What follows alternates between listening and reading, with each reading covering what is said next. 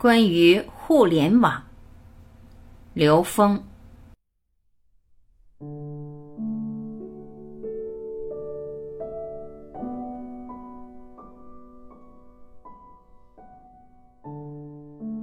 首先，什么是互联网的属性？互联网恰好是那一个无形的虚拟空间和我们现实三维空间关联的这么一个中间态，它是一体两面的。如果我们执着在互联网上的信息的话，我们就会被它障碍。如果我们能够跳到互联网的上面，从更高的维度去驾驭它的时候，互联网可以成为我们觉醒的一个助缘。所有让人觉醒的助缘，这种类似的工具显化，全是法器。我们知道，互联网建构的这个云端信息系统、知识系统，它是把知识放到所谓的云端。大家注意，云是什么？云直接障碍了我们和太空及空间的关联。从某种意义上来说，云是知识带来的障碍，它是所知障。如果我们依赖互联网的话，那我们就被互联网限制了，我们的智慧就被知识限制了。但如果我们能够以开启智慧作为第一诉求，这个时候你就能腾云驾雾。所以必须得站到云上面去。如果我们没有往这个方向走的话，那么互联网和现代机器人的结合将使一部分人沦为机器人的宠物和奴隶。当我们能够开启高维智慧的时候，我们人类的所有科学技术、所有的现实存在、所有的技术发展，包括网络上的所有信息，全部为我们的觉醒服务，这才是本质。因为生命的意义在于不断提升维度。而互联网的这种一体两面的作用，我们是否真正认识到了？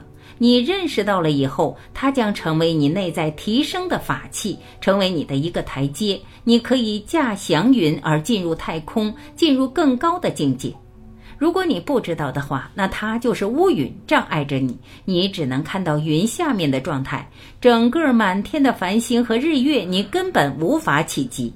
我用这个来做一个比喻。从这个角度来讲，它是临界态，它是有形和无形的临界态。而实际上，在互联网系统里，已经把时间变为变量，进行了很高境界的演化。因为它的运算速度突破了我们三维人能够理解到的一般的速度。我们一个常规的运算可能需要很长时间，但借助网络系统，借助我们的电脑系统，这个运算速度不断的提升，会实现很多我们在三维空间的速度达不到的事情。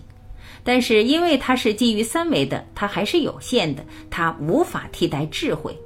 我们说的智能，它也只能是把四维时间是变量的一些能量关系导引到我们这个空间里面来。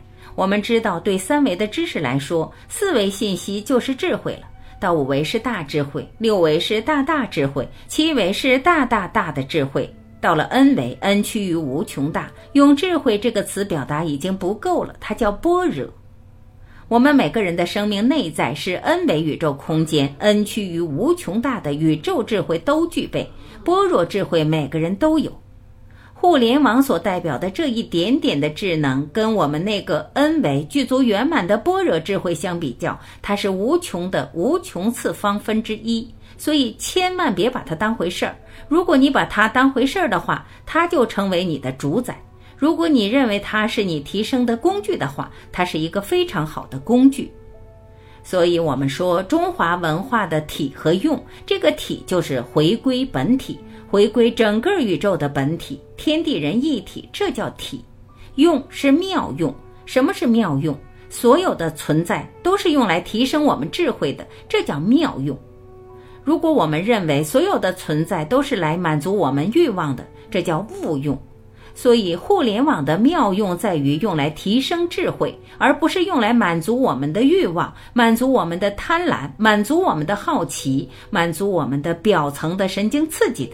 它是以唤醒智慧作为真正的有效功能。